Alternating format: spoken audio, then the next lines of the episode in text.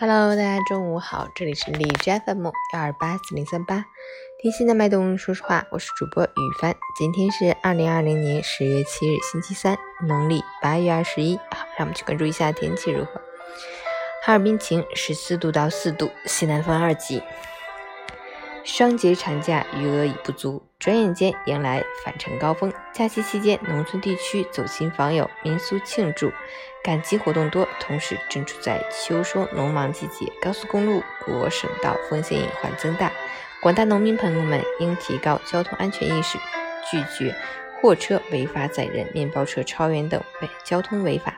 安全出行，平安过节。截止凌晨五时，海市的 AQI 指数为六十，PM 二点五为三十二，空气质量良好。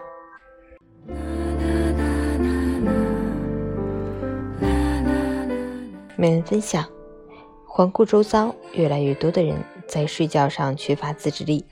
有的人是因为加班，有的是失眠，可大多数情况是习惯性熬夜。手机像长在手上似的。早上起不来，一天到晚觉得困。早睡早起已然成了最知易行难的自律。其实，真正的自由不是随心所欲，而是自我主宰。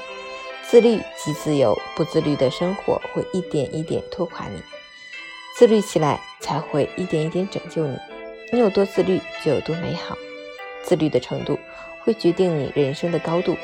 愿我们真正成为自律的自己，早睡早起，坚持努力，活成自己喜欢的样子，过上自己想要的生活。加油！